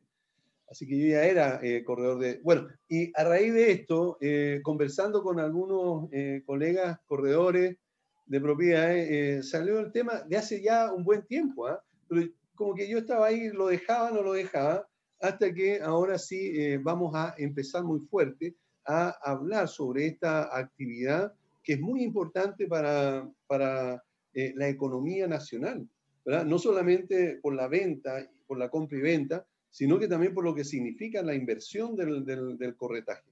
Por lo tanto, eh, te invito a ti también, como Armis, a que tal vez podrían abrir un área de asesoría eh, para eh, el sector inmobiliario, para el sector de corretaje de propiedades, porque eh, hay, algunos prestigiosos abogados asesorando a los corredores, pero la verdad es que son contados con los dedos de una mano. Por lo tanto, se requiere para esta actividad, digamos, asesorías legales que es tan importante. Bueno, o sea, que creo que primero es un tema que va a estar súper súper eh, requerido en los tiempos que vienen. El otro día estaba, estaba viendo eh, oficinas en, en Santiago eh, estaba viendo que, claro, se están entregando muchas oficinas, están quedando libres en el fondo, se va a terminar la pandemia, se va a reactivar el tema y va a haber un, todo un mundo relacionado con el corretaje y con, con la reactivación económica en el fondo. Así que es un tema bien interesante. Y, y desde una perspectiva legal, también el corretaje tiene varias aristas bien entretenidas, eh, sobre todo lo que tiene que ver con la ley de arrendamiento. Eh, y claro, de hecho nosotros, eh, bueno, ARMIS, como tú sabes, es un estudio especializado en temas legales de comunidades y una de las únicas excepciones que nosotros hacemos a la hora de tomar causas que no sean de comunidades son temas de arriendo. Principalmente porque está muy relacionado con la vivienda, con, con, con, la, con la, propiedad. Entonces, y, de hecho muchas comunidades tienen unidades, son dueñas de, o de unidades o de espacios comunes que, que arriendan en el fondo, eh, y por tanto es un servicio que prestamos. Así que, claro, de todas maneras es algo que, que se relaciona un poquito con ARMIS y que tenemos también especialistas ahí en, ley de arrendamiento, que es un tema bien interesante, que también tiene eh, resquicios, problemas, errores y todo este mundo que se genera con, con la ley. Así que tema súper interesante que podríamos desarrollar más adelante desde una perspectiva legal, quizás con algún especialista de ARMIS. Perfecto, excelente. Es una buena noticia porque eh, así también eh, ARMIS pudiera asesorar eh, a muchísimos corredores de propiedades y a través del programa, digamos, se pueden acercar también a armis.cl, ojo, armis.cl. Bueno, estoy interesado, eh, Juan Pablo, en que conversemos hoy día eh, sobre una parte súper importante y que se ha hablado muy poco de la nueva ley de copropiedad. Em, tú y yo, junto a, digamos, la agrupación de, eh, de, copropiedad en acción, que somos, digamos, agrupaciones que nos dedicamos a revisar la, ley, la nueva ley de copropiedad, lo hemos conversado. Pero nunca se ha ventilado mucho, nunca se ha contado mucho sobre el tema del eh, registro de los administradores que, se va, que, que, se, que ahí eh, se va a implementar con esta nueva ley, cuál es el funcionamiento que va a tener esto, eh, cuáles son las sanciones que podría tener un administrador, ¿verdad? cuál sería la forma de, de digamos, de, plantear esa acusación o, o, digamos, eh, el reclamo que pudiera hacer cualquier eh, residente o propietario, y cómo también el, administrador tendría que defenderse o, aclarar la situación, eh, qué autoridad va a ser quien va a requerir todo esto. O sea, ahí tengo como 123 preguntas que hacerte sobre este tema, Juan Pablo. Así que, en primer lugar, te pediría que nos contara, digamos, qué dice la ley referente a el registro de administradores. Sí, bueno, primero hacer la precisión para los que nos estén escuchando eh, que estamos hablando de un proyecto de ley, ¿cierto? Algo que, que, se está discutiendo, que está en tercera etapa que es la última etapa, eh, y que esperamos tener una aprobación de aquí a marzo, abril, eh, y, en el fondo, en definitiva, una nueva ley de copropiedad, pero es algo que todavía se está discutiendo, que falta un poquito y que en la medida en que esté aprobada, promulgada, publicada, eh, va a tener validez legal. Así que vamos a tener que estar atentos también, probablemente en Hablemos de Copropiedad, eh, obviamente vamos a estar eh, anunciando y tú vas a estar anunciando cuando tengamos una nueva ley de copropiedad, pero para que lo tenga presente la gente, en el fondo esto es un tema que se viene, se viene ahora luego y por tanto tenemos que informarnos todos, pero todavía no está activo, ya estamos a puertas de su activación. y como tú bien dices, hemos estado participando en la revisión de la ley, haciendo algunos comentarios, la ley probablemente salga con algunos problemas eh, y es algo que tenemos que eh, enfrentar en forma posterior, o sea, probablemente van a haber algunas modificaciones posteriores a la ley, pero es algo que vamos a ir viendo con el tiempo. Ahora, con respecto al registro de administradores, esto es una figura nueva.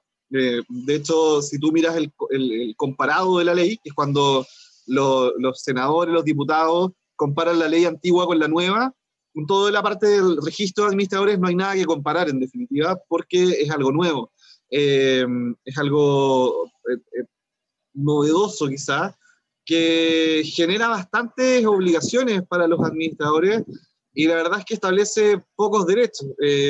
bueno, establece cierta defensa, pero quizás sea un reclamo que podrían tener los administradores en que se sobrecarga más la gestión del administrador, se sobrecargan más los requisitos y no existe mucho apoyo para esta difícil tarea de administrar. Es algo que, como tú bien sabes, no es fácil y, la ley no, no, lo hace fácil tampoco. Eh, pero te voy a contar un poquito de qué se trata el registro y lo, lo vamos comentando, viendo si tiene sentido, si, si, es bueno o no. Eh, bueno, se encuentra regular en, el proyecto de ley, artículo 82. Eh, el registro de administradores se, estaría a cargo del Ministerio de Vivienda, es un registro de carácter virtual, es una plataforma virtual donde aquellos que quieran ser administradores van a tener que ingresar y van a tener que incorporar ciertos antecedentes para poder eh, realizar gestiones como administrador de condominio. Estamos hablando entonces de...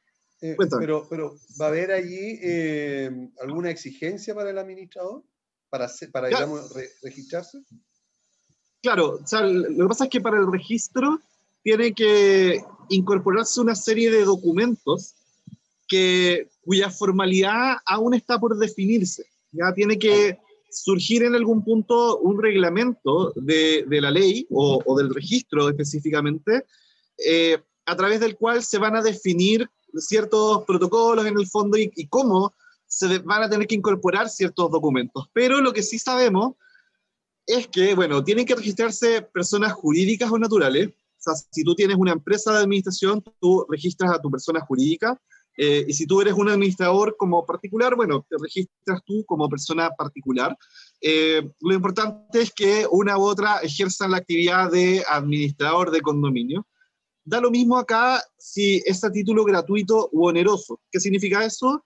Que si eres pagado o no. O sea, si tenemos una comunidad, por ejemplo, eh, no sé, pequeña, en donde dicen, ¿sabes qué? Eh, uno, uno, de nuestros vecinos eh, va a administrar, pero no va a cobrar, por ejemplo. Bueno, en ese caso él también tiene que cumplir con las condiciones, tiene que generar su registro en el registro de administradores y tiene que ser aprobado y está sujeto a sanciones, multas, etcétera también. ¿ya? Así que eso es algo que, que cambia. en el fondo el administrador puede ser a título gratuito, pero va a estar ahí sujeto a, ciertas obligaciones. Eh, ahora, en el caso de los que son a título oneroso, que significa que son pagados en el fondo, tienen un poco más de requisitos. Eh, por ejemplo, acompañar su documento de enseñanza media. Eso, lo que yo veo así como desde ya, es que podría generar problemas con extranjeros que estén participando como administradores eh, y que no tengan la documentación completa o no, no tengan la, prueba en el fondo de, de, su enseñanza media, eh, sobre todo en países en donde, no sé, tuvieron que salir con, con alguna complicación política, por ejemplo, como, es el caso de Venezuela, donde muchos venezolanos no tienen su, su, documento de enseñanza media y conseguirlo es muy complejo. Entonces ahí, que es lo mismo que está pasando con, con los conserjes. Pero, pero eso podría ser una, una complicación eventualmente. También podrían haber administradores que, no, no, no, que actualmente trabajan como tal y que no cumplieron nunca con su enseñanza media. O sea, gente que, que eh, en el fondo, eh, a lo largo de mucho tiempo en Chile hay gente que directamente no terminó la enseñanza media eh, y que, que, bueno, son, son muy capaces en el fondo, pero no, no tienen su, su cartón. Entonces, en ese caso, también tendrían que completar su enseñanza media y sería un requisito esencial como para ser administrador. un segundo requisito, también súper importante, es el, el y, y, también súper discutido y que se, se, se, pregunta mucho por parte de los administradores, es el tema del curso. Eh, se exige por parte de, de, la ley haber aprobado un curso de capacitación en materias de administración de condominio, eh, y acá lo importante es que tiene que haber sido impartido por una institución de educación superior del Estado o reconocida por este, u organismo técnico de capacitación acreditado por el Servicio Nacional de Capacitación y Empleo. Eh, entonces, cuando, cuando nosotros nos preguntan, oye, yo hice un curso acá, yo hice un curso no sé dónde, eh, sirve, bueno, sirve en la medida en que haya sido impartido por una institución de educación superior del Estado o reconocida, u organismo técnico de capacitación acreditado por el Servicio Nacional de Capacitación y Empleo. Eh, eh, eh, Juan Pablo, el detalle de, cómo hacer eso se vería en el reglamento de la ley, ¿verdad? Que saldría una vez que la ley fuera promulgada. Ahí es donde se va, eh, donde estarían los detalles de la exigencia o de la solución a, a estos problemas, ¿verdad? Claro, o sea, y, en el fondo, o sea, el, tema del curso ya está claro que tiene que ser aprobado por ciertas entidades. Lo que no se sabe es qué tipo de, de, de, de curso eh, o qué tipo de, carrera. Claro, porque, o sea, por ejemplo, un administrador de empresas eh, valdría como una carrera suficiente para ser administrador de condominio, no es lo mismo, pero, pero tiene ciertas bases en el fondo. Eh, claro. Por supuesto que faltan bases importantes ahí, que tienen que ver con todo lo técnico de una comunidad, pero, pero también tiene, tiene bases importantes. Lo mismo con, con la carrera de abogado, eh, hay, hay, algunos abogados que se dedican a la administración de condominio eh, y, y, claro, tampoco tienen el conocimiento técnico, pero, pero sí tienen otro conocimiento que, que, podría ser útil. Entonces, ese tipo de cosas podría definirse de mejor manera en el reglamento eh, y dejar claro en el fondo si es que hay carreras análogas que quizás requieran un curso menor, eso es algo que, que, que, lo vamos a ver. No sé cómo ves tú el tema de, del curso, ¿qué te parece a ti? Si, si, es necesario que los administradores tengan un curso, ¿cómo lo ves desde la perspectiva de, administrador, del colegio, etcétera? Bueno, eh, la verdad es que es súper importante que el administrador de comunidades tenga una capacitación, independientemente que tenga un título de abogado, de ingeniero o eh, de administrador de empresa o administrador público porque las materias que enseña eh, el, el, el, el curso de administración de edificios eh, da una pincelada muy, muy básica, digamos, a la parte, digamos, legal, digamos, eh, porque en realidad son como 12 horas pedagógicas nomás, porque es una, una, pequeña, eh, una pequeña pincelada, pero sí profundiza en temas relacionados con la parte operativa, con la parte, digamos, de, de eh, mecánica, con la parte de, de gestión de, de toda la, lo que significa, digamos, estar dentro de, un edificio en el día a día.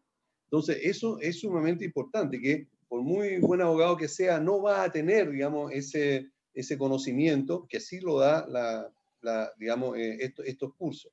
Ahora, eh, como complemento, digamos, porque estos cursos en realidad son bastante, bastante cortos, ¿verdad? duran eh, 80 horas, eh, no, no, más que eso, pero eh, le da, digamos, la, la, noción. Y después, de todas maneras, hay que continuar, eh, hay que continuar trabajando o, o, capacitándose en todas las normas que rigen a la copropiedad, que son muchísimas. Por lo tanto, sí hay una, hay, hay una capacitación que debe ser obligatoria. Y es muy curioso porque cuando en una reunión que tuvimos con los asesores del, del ministro para ver justamente este tema, eh, salió algo eh, muy simpático, porque eh, yo llevo 31 años en el, administrando y cuando yo empecé no existían los cursos de capacitación. ¿verdad? Y eh, a raíz de eso, como no existían, yo aprendí, digamos, por medio de la práctica, pero después llevo 20 años enseñando a los administradores y ellos sí han sacado un cartón, han sacado, digamos, un, un diploma que dice que fueron capacitados. Entonces yo le decía a, a, a este, digamos, eh, abogado que es asesor del ministro, bueno, y, y, en mi caso, ¿cómo lo hago? Algún exalumno me va a enseñar cómo administrar, digamos. Ah. Entonces fue muy curioso. Entonces, eso se va a ver en el reglamento porque eh, eh, si tengo que hacer el curso, digamos, será necesario, llevo 30 años administrando. Entonces, eh, todo eso se va a ver una vez, los detalles, como te decía, dentro del reglamento de, de la ley. Pero que es necesario hacer un curso es fundamental.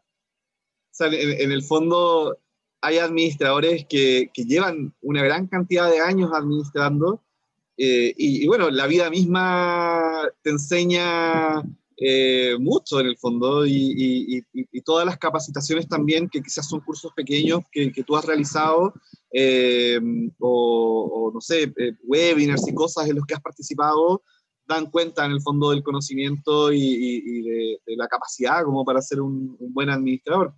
Pero claro, en el fondo la ley acá está estableciendo una, una figura abstracta, eh, general, genérica, eh, y esperemos que el reglamento establezca esto, estos temas específicos, porque eh, efectivamente, o sea, si tú haces clases de administración, eh, no sé si tiene tanto sentido que tengas que hacer un curso en definitiva. Eh, eh, puede que sea un poco, un poco ridículo, pero, pero bueno, vamos a ir viendo ahí cómo lo hace el tema del reglamento y, y, y cómo surge ese tema con el tiempo.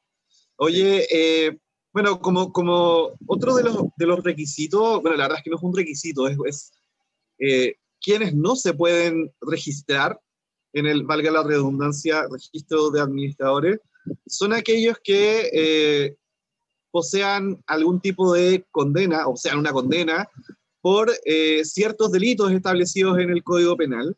Eh, son curiosos los delitos, eh, bueno, hay unos que son bien evidentes en el fondo, pero hay otros que no tanto.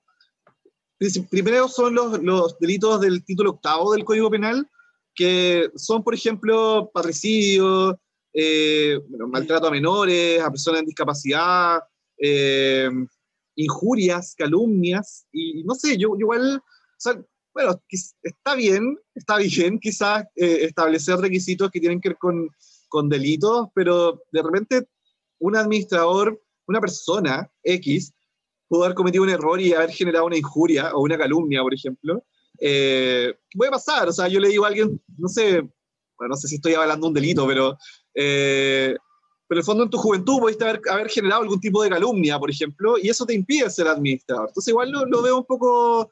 Eh, quizás fuera de lugar, no sé cómo lo ves tú, yo, yo creo que no, no se relaciona mucho con, con, la administración propiamente tal.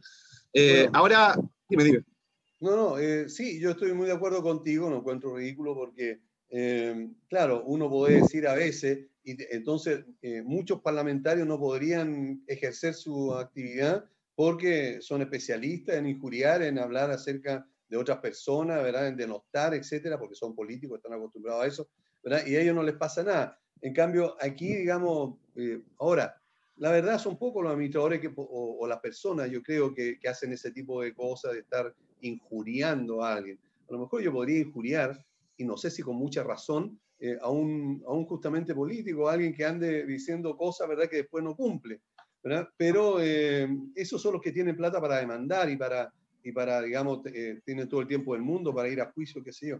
Pero en general las personas no, pero bueno, está así, no se pudo cambiar porque estuvimos conversando de eso eh, al comienzo. De hecho, al comienzo de la ley, cuando el colegio empezó a asistir a las conversaciones, era que tuviera alguna acusación es decir, no un fallo, sino que estuviera, digamos, que alguien hubiera denunciado, demandado sobre esta injuria o sobre eh, eh, que estuviera siendo procesado o imputado eh, por alguna causa, ya eso significaba que no podía eh, ejercer. Así que por claro. lo menos la ablandaron un poco. Sí, pues de, de hecho, le, no, nosotros también estuvimos en, en, la primera parte, en, en el, la Cámara de Diputados, no, en el Senado, en el Senado, en el Senado. fue el primero. Sí. Claro. Eh, y también planteamos ese tema porque, claro, antes, al principio decía que el administrador debía ser formalizado. O sea, en el fondo, el, el, administrador formalizado por alguno de estos delitos no podía ser administrador. Y claro, formalizado es mucho peor Mira. porque en definitiva a ti te pueden haber acusado de generar injuria y solo por el hecho de ser formalizado, que es, que es el inicio de una investigación, eh, no puede ser administrador, es, es brutal, es brutal. Eh, y, claro, yo, igual veo problemas acá, porque por ejemplo, eh, tú puedes haber cometido uno de los delitos de homicidio, claro, pero tú puedes haber cometido un, homicidio culposo. O sea, es un, homicidio sin intención de producirlo, como, no sé, chocaste a alguien sin querer, y, y, bueno, es un homicidio, culposo, pero es un homicidio y puede ser condenado por eso. Entonces, eh, por eso digo, como que siento que, que, que, se está claro, se está estableciendo un requisito que no tiene directa relación con la administración, tiene que con un tema moral, pero, pero un delito culposo, atropellar a alguien sin querer, no tiene nada que ver con, con administrar un condominio en el fondo. Entonces, bueno. Pablo, dame un eh, segundo porque tenemos, eh, Miguel, ¿verdad? está diciendo que debemos salir, ir a, uno, a una pausa y volvemos para seguir conversando sobre este tema. Bien, ya estamos de vuelta y eh, conversando con Juan Pablo Vargas de Armis Soluciones Legales sobre eh, justamente eh, el tema que está relacionado con el registro de los administradores de, de, copropiedad. Pero antes de continuar, debo saludar a Valle Azul, que es una empresa líder en limpieza y mantención de piscinas, en esta época muy importante, sobre todo lo que está, eh, como está relacionado con la pandemia, y hay algunas piscinas funcionando, entonces es necesario que dejen en profesionales eh, la mantención de esa piscina para ejecutar todas eh, las acciones que corresponden en cuanto a la sanitización y por supuesto el mantenimiento. Para mayor información puede llamar o escribir al fono WhatsApp más 56 961 206 001. Tenemos también a ARMI, que es el estudio jurídico especialista en temas legales eh, de condominios, y hoy justamente estamos conversando con Juan Pablo, que es de, de ARMI, por lo tanto, eh, recomendamos nosotros como programa que las soluciones legales de tu eh, comunidad se las traspases a ARMI, confíes en ellos, para que entonces le puedan ayudar a tener, llegar a buen término con esa acción judicial. Para contactarte con ellos, puedes hacerlo a través de armi.cl. Y seguimos entonces conversando con eh, Juan Pablo sobre lo que estábamos viendo, Juan Pablo, en cuanto a, eh, al registro este de los administradores de edificio y condominio. Claro, bueno, te, contaba eh, que se establecen ciertos requisitos, cierto, no sé cómo podría decirse, como un una, exigencia de no haber sido condenado por ciertos delitos. Eh, hay algunos delitos que, como comentábamos, no, no, tienen mucho sentido, temas de homicidio, etcétera, que pueden haber sido culposos y que eso hace que, que no pueda ser administrador no, no, no, correspondería a mi juicio. Pero también se establecen todos los, los, delitos que son del título noveno del Código Penal. Eh, y, y, claro, los, artículos del, los artículos del título noveno sí tienen que ver con administración, Estoy con un poco de viento, no sé si me escuchan bien, ¿cierto? Sí, se escucha bien. Ya, eh, lo, se escucha el viento también, pero está bien. ya. Así nos imaginamos, eh, ¿verdad? Que, que, estamos nosotros también en Arica disfrutando de, de un rico clima, claro, un lindo paisaje. Pero bueno, ah, ah, nosotros estamos en Santiago, ¿verdad? Con el calor de siempre, ¿verdad? Pero bueno, ok. Un poquito de, de efecto ahí para que se, se, sienta el, el, el clima. Eh, Oye, entonces, claro, el, título noveno establece delitos que tienen que ver con la propiedad. Entonces, claro, el fondo del administrador no puede haber sido condenado por delitos contra la propiedad. A mi juicio está bien, tiene que ver, los delitos contra la propiedad son, por ejemplo, eh, el hurto, robo con fuerza en las cosas, eh, usurpación, delitos de defraudación, estafa directamente, eh, y uno que es un delito súper importante y que me gustaría ahondar un poquito más en esta, eh, y que es la administración desleal. Eh, y, quizás, no sé si, bueno, por tiempo yo creo que ya estamos... Eh, yo creo por tiempo estamos quizás un poco justos como para desarrollar todo, pero la administración desleal es un tema bien interesante y te, te, lo quería comentar porque, bueno, es una ley que surge hace poquito, hace, hace pocos años, y que establece un delito que se denomina administración desleal, lo denominan así los, los profesores, en el fondo los estudiosos del derecho, eh, pero la ley no lo define así. mira, lo que dice es que eh, al que teniendo a su cargo la salvaguardia o la gestión del patrimonio de otra persona en virtud de la ley, de una orden de la autoridad o de un acto contrato, le rogare perjuicio, sea ejerciendo abusivamente facultades para disponer por cuenta de ella o obligarla, sea ejecutando u omitiendo cualquier otra acción de modo manifiestamente contrario al interés del titular del patrimonio afectado.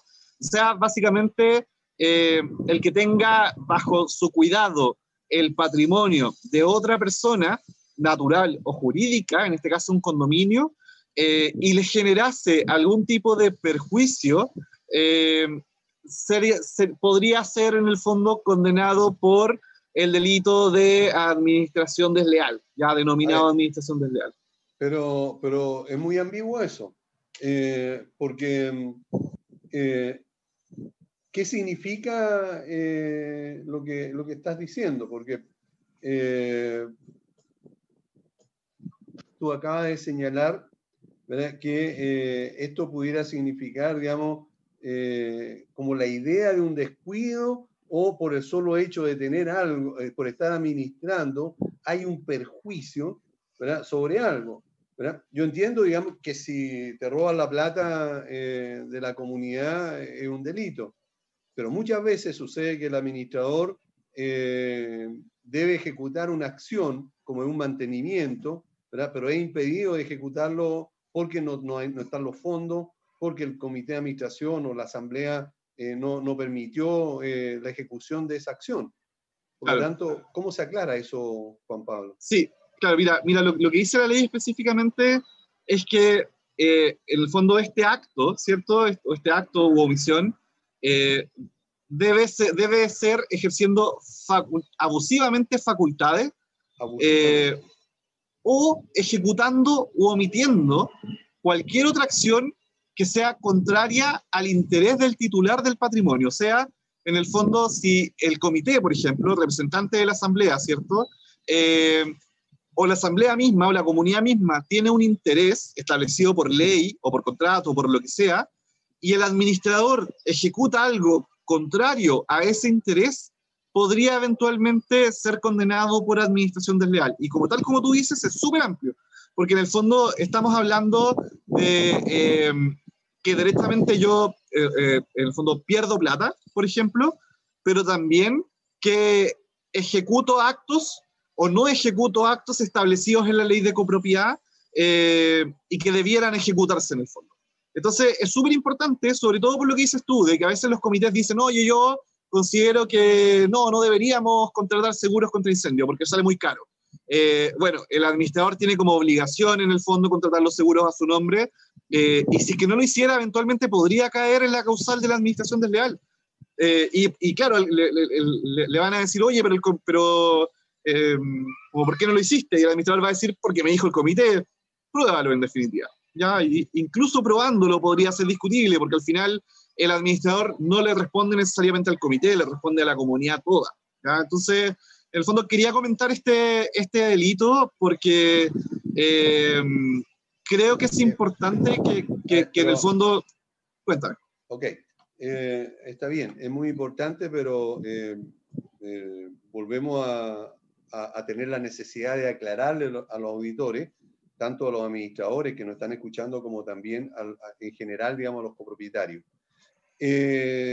si yo tengo que ejecutar, digamos, la acción de certificar los ascensores, por ejemplo, y el comité me dice que no, pero tú me dices, claro, yo tengo que comprobar que me dijo que no.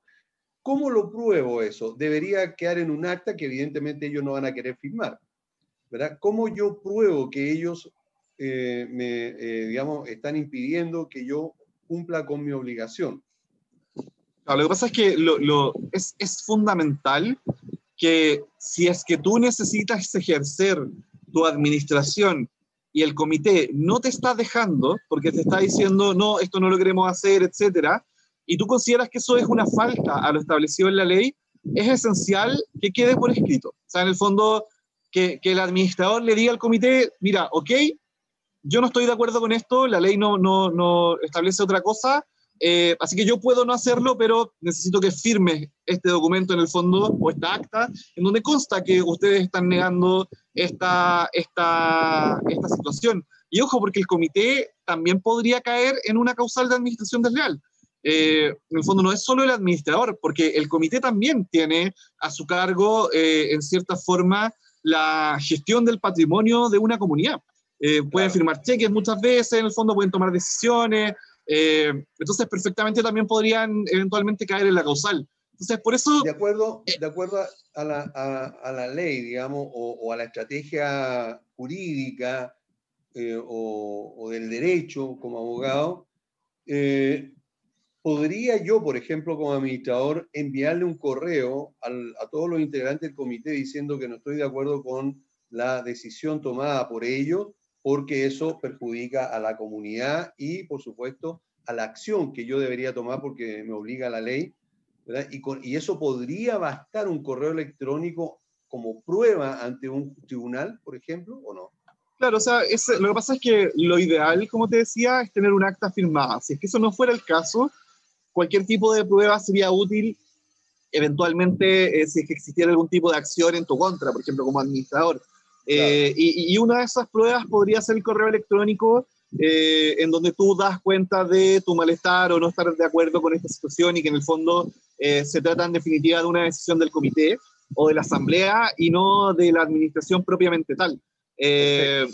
ahora, igual hay que tener ojo porque como te digo, eventualmente igual quizás sea mejor eh, eh, dejar claras las cosas a la comunidad, eh, tratar de, imponer la postura del administrador y, bueno, que se, que se exija en el fondo y que se cumpla con la ley, o, derechamente quizás salir de esa comunidad, porque en el fondo están incumpliendo la ley y, puede ser peligroso, ¿ya? Pero, pero en el fondo es importante que, que los administradores tengan ojo acá, porque bueno, no solo es un delito, sino que además es uno de los requisitos no haber sido condenado en el fondo por administración desleal para... Ahora, eh, permanecer como el, registro. Perfecto. Eh, me entra la, la, duda entonces referente a este registro, porque eh, ya sabemos cómo va, va, digamos, los requisitos, pero también en cuanto a, a algo más, más, más claro. yo creo que vamos a tener, Juan Pablo, que la próxima vez molestarte por más tiempo, porque ahora la verdad ya nos queda muy poquito, pero necesito... la mitad, vamos a la mitad. Claro, Así que... Eso, y nos queda muy poco tiempo. Eh, pero sí, para que quede claro, si alguien eh, eh, tiene un reclamo, dice que también va a ser acogido por el Sereni de la vivienda de donde esté registrado la persona o, digamos, de donde viva la, persona del condominio. ¿Se tiene ya claro de cómo va a ser, cómo va a proceder ese, esa acusación o reclamo? Claro, bueno, es, un reclamo que se tiene que ejecutar por el comité de administración y la, ley en principio dice, o al menos cinco copropietarios o arrendatarios eh, que, presentan ante la Secretaría Regional Ministerial, pero eh, hay una, una modificación de, de, de la Cámara de Diputados que están proponiendo que el reglamento establezca un porcentaje. En el fondo no, no son cinco copropietarios, sino que es un porcentaje del condominio. A mí me parece... Me parece claro, ah, claro. A mí me, parece prudente que sea así porque muchas veces los copropietarios eh, o arrendatarios tienen una idea equívoca de lo que es administrar, no entienden la normativa, no entienden lo que se está haciendo. Eh, y, claro, cinco personas es fácil que junten firma en el fondo y presenten un reclamo. Eh, y, y, tú sabes que en Chile se dice que, que, que una denuncia ya es una condena. Sea, en el fondo, eh, el hecho de yo haber sido denunciado por lo que sea, eh, ya me deja mal parado frente a otras comunidades o frente a otros clientes. Entonces, eh, lo ideal creo es que sí se exija un quórum un poco más alto, una cantidad de vecinos contundente como para que se pueda accionar en el fondo. y, esa es la figura de, de, como de presentación de una, de una reclamación. Eh, ahora, bueno, luego de presentado hay todo un, desarrollo en con el secretario regional ministerial en el fondo, eh, hay un análisis, se puede desestimar por improcedente de manera inmediata, que también es algo muy bueno. No, no, estoy como defendiendo a, los administradores propiamente tal, pero lo que me pasa como estudio jurídico especializado en temas de comunidades es que nosotros eh, siempre nos llegan reclamos de vecinos o de comunidades contra sus administradores y la verdad es que de esos casos el 1% son reales. O sea, en el fondo eh, nos vemos enfrentados a muchas situaciones en donde los administradores en verdad están haciendo bien la pega. Lo que pasa es que, no sé, quizás falta información o, la gente misma se equivoca. Entonces, eh, creo que es importante en el fondo que, que, primero se exija un quórum alto para que llegue la denuncia y segundo, hay un análisis bien profundo al principio para que, bueno, el ministerio diga al tiro, sabes que esto me parece improcedente, en el fondo no, no tiene mucho sentido. Eh, ojalá hagan bien ese análisis, pero, pero está bueno que puedan analizarlo de inmediato en el fondo. Eh, y bueno, eventualmente se pueden solicitar mayores antecedentes. Eh, también se le entrega la, la, la posibilidad al administrador. Eh, lo estoy resumiendo, quizás después en otra instancia podemos revisarlo un poquito con, más detalle, pero el administrador puede en el fondo formular también sus cargos, como para poder en definitiva responder. Eh, y finalmente existe una, una, una, especie de sentencia, una resolución, eh, que también puede ser alegada por el administrador. Ya también podría, hay una, una, una acción de reconsideración eh, en donde el administrador... Claro, que, que, la, que es a través de una, es una instancia administrativa en donde el administrador podría en el fondo alegar que, que, no está de acuerdo en el fondo y plantear sus argumentos, etc. Eh, y eso es, eso es en términos generales. Ya hay, hay harta, eh, es, mucho más específico que esto, pero quizás lo, lo teníamos que revisar con más tiempo. Eh, y, y, claro, hay una serie de sanciones también que, que varían en su gravedad, que, que, varían dependiendo de ciertos hechos unos u otros, pero, pero como te digo, eh, da, da, para una horita. Da para una hora que ya, ya la tuvimos prácticamente. Casi, una hora. pero de todas maneras, hablemos un poquito antes de terminar eh, de, las sanciones que podría tener una administración, desde de, de, dónde hasta dónde. Sí, bueno, las sanciones son, eh, la ley las define como eh, gravísimas, graves, menos graves, leves. El criterio de la gravedad tiene que ver con qué tan en riesgo se pone la seguridad de los ocupantes de la comunidad, qué tanto se afectan los derechos de los copropietarios qué tanto se incumplen las obligaciones de la, de la administración eh, según se establezca la ley. ¿ya? Y ese, ese, es un criterio que en el fondo va, va, va a determinar el, el ministerio, la, la Secretaría. Eh, y por ejemplo, como para que tengamos una idea, la infracción es gravísima. Eh, es, por ejemplo, haber sido tú ejecutar acciones de administrador o ser administrador de una comunidad encontrándose inhabilitado para ser administrador. O sea, por ejemplo, eh, el mismo registro te inhabilitó y tú llegas a otra comunidad y eres administrador igual, por ejemplo. Bueno, en ese ah. caso, en ese caso sería eh, una, una, infracción gravísima eh, y, y, en general se trata de multa beneficio fiscal, 5 a 10 unidades tributarias mensuales, por ejemplo, en este caso. y claro, hay, hay otros, no sé, por ejemplo, aportar datos falsos en el registro, eh, haber sido condenado por sentencia ejecutorial. Juan Pablo, eh, dime. Y en el caso que alguien no se haya inscrito o no se quiera inscribir y quiere ejercer, eh, digamos, al margen de, del registro y es sorprendido o definitivamente no tendría ninguna responsabilidad, no lo, no lo perseguirían. Lo que pasa es que en ese caso estaría incurriendo en una causal, aunque no estaría inscrito en el, en el registro. Eh, está súper interesante tu pregunta porque en el fondo el mecanismo del registro tiene que ver con aquellos que están registrados en el fondo, eh, no con aquellos que no están registrados. Entonces, la verdad es que me, me, gustaría analizarlo con más tiempo como para verlo en otra instancia, porque sí, porque es como, es, es como bien resquicio y, y claro, eh, me, me, genera la duda de verdad de, de cómo se enfrentaría la situación del, del, administrador que no tiene, él no está registrado en el fondo. Claro, yo quiero a lo mejor ejercer, no sé si la palabra correcta sea clandestinamente o, o al margen, ¿verdad? Eh, porque se, puede que se dé, digamos, en más de algún, de algún caso. Claro, según lo que establecen las sanciones, tú estarías sujeto a ciertas multas que tienen que ver con beneficio fiscal en el fondo de 5 a 10 unidades tributarias mensuales, etc. Pero, pero igual me, me surge la duda con, con respecto a, al hecho de que tú no estás en el registro y por tanto no estás sujeto a esta normativa. Claro, bueno, y a ninguna otra y tampoco tendría ética y tampoco entonces, porque no estoy cumpliendo con lo mínimo, ¿verdad? Que exige la autoridad. Bueno, hemos estado conversando con Juan Pablo Vargas de Armi Soluciones Legales. Muchísimas gracias. Ah, no, no, no, no, no, perdón. No puedo y, quiero robarte dos minutos y no más. Yo he hablado acerca de la plataforma eh, que tiene Armi, pero de todas maneras quiero que, por favor, en dos minutos pueda explicarle a nuestros auditores qué significa y, y por qué formaron ustedes esta plataforma.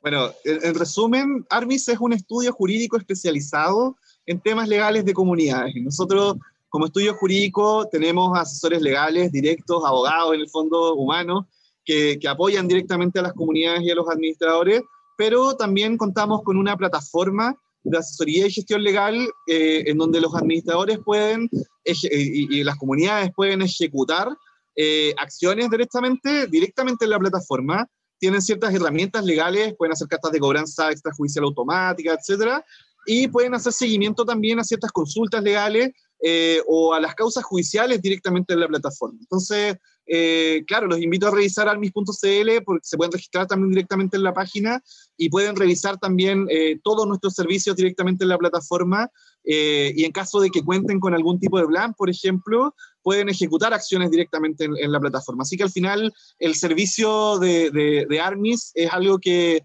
no solo es, pionero en, la asesoría legal de comunidades eh, y de administradores, eh, abarcando no solo temas de copropiedad, sino que laboral, penal y todos los asuntos que surgen en las comunidades, sino que además es pionero en la integración de un sistema, una plataforma digital eh, que transparenta los procesos. O sea, los administradores pueden seguir todos los procesos de la comunidad directamente en la plataforma y pueden seguir los procesos de todas sus comunidades, eh, desde una revisión de un acta hasta, no sé, modificación de reglamento o una, una cobranza judicial de gastos comunes, etc. Así que está bien, bien interesante. Oye, no sé si alcanzo, pero quería dar un avisito rápido.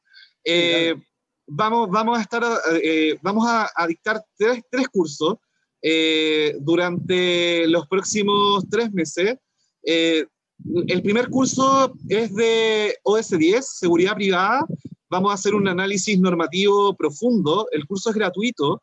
Eh, y vamos a hacer un segundo curso que tiene que ver con delitos en comunidades. no, no, no, tiene que ver necesariamente con la administración del leal y lo que estamos hablando ahora, sino con cómo enfrentar delitos en las comunidades. ¿Qué pasa cuando se entra a robar a una unidad? Eh, ¿Qué pasa cuando se, se, violenta a un trabajador? Eh, y también temas con, con administración del leal, lo vamos a estar viendo con Sebastián Núñez, que es nuestro especialista penalista. Eh, y también es gratuito ese curso. así que los invito, bueno, que estén atentos en armis.cl eh, o si no que nos manden un correo a contacto arroba armi.cl si están interesados en participar en los cursos, como te digo, son gratis eh, y, van a ser cursos en el fondo que, van a profundizar en los temas. Vamos a estar ahí un par de horas revisando eh, normativamente todo con detalle. Y en marzo vamos a tener un curso intensivo de la nueva ley de copropiedad. Vamos a analizar absolutamente todo lo de la nueva ley y un curso de pago eh, que, lo vamos a estar anunciando también en, en, en amis.cl y que pueden hacer consultas a través del correo.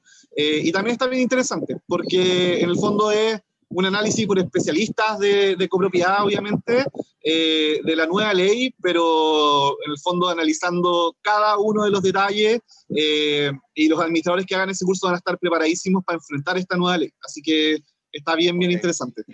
Bien, eh, cuando tengamos más antecedentes, mándamelo para poder anunciarlo también y seguramente vamos a estar conversando.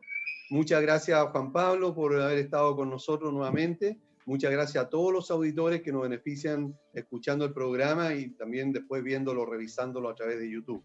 Nos vemos el próximo jueves. Que estén todos muy bien. Chao. Gracias, Aníbal. Nos vemos. Chao.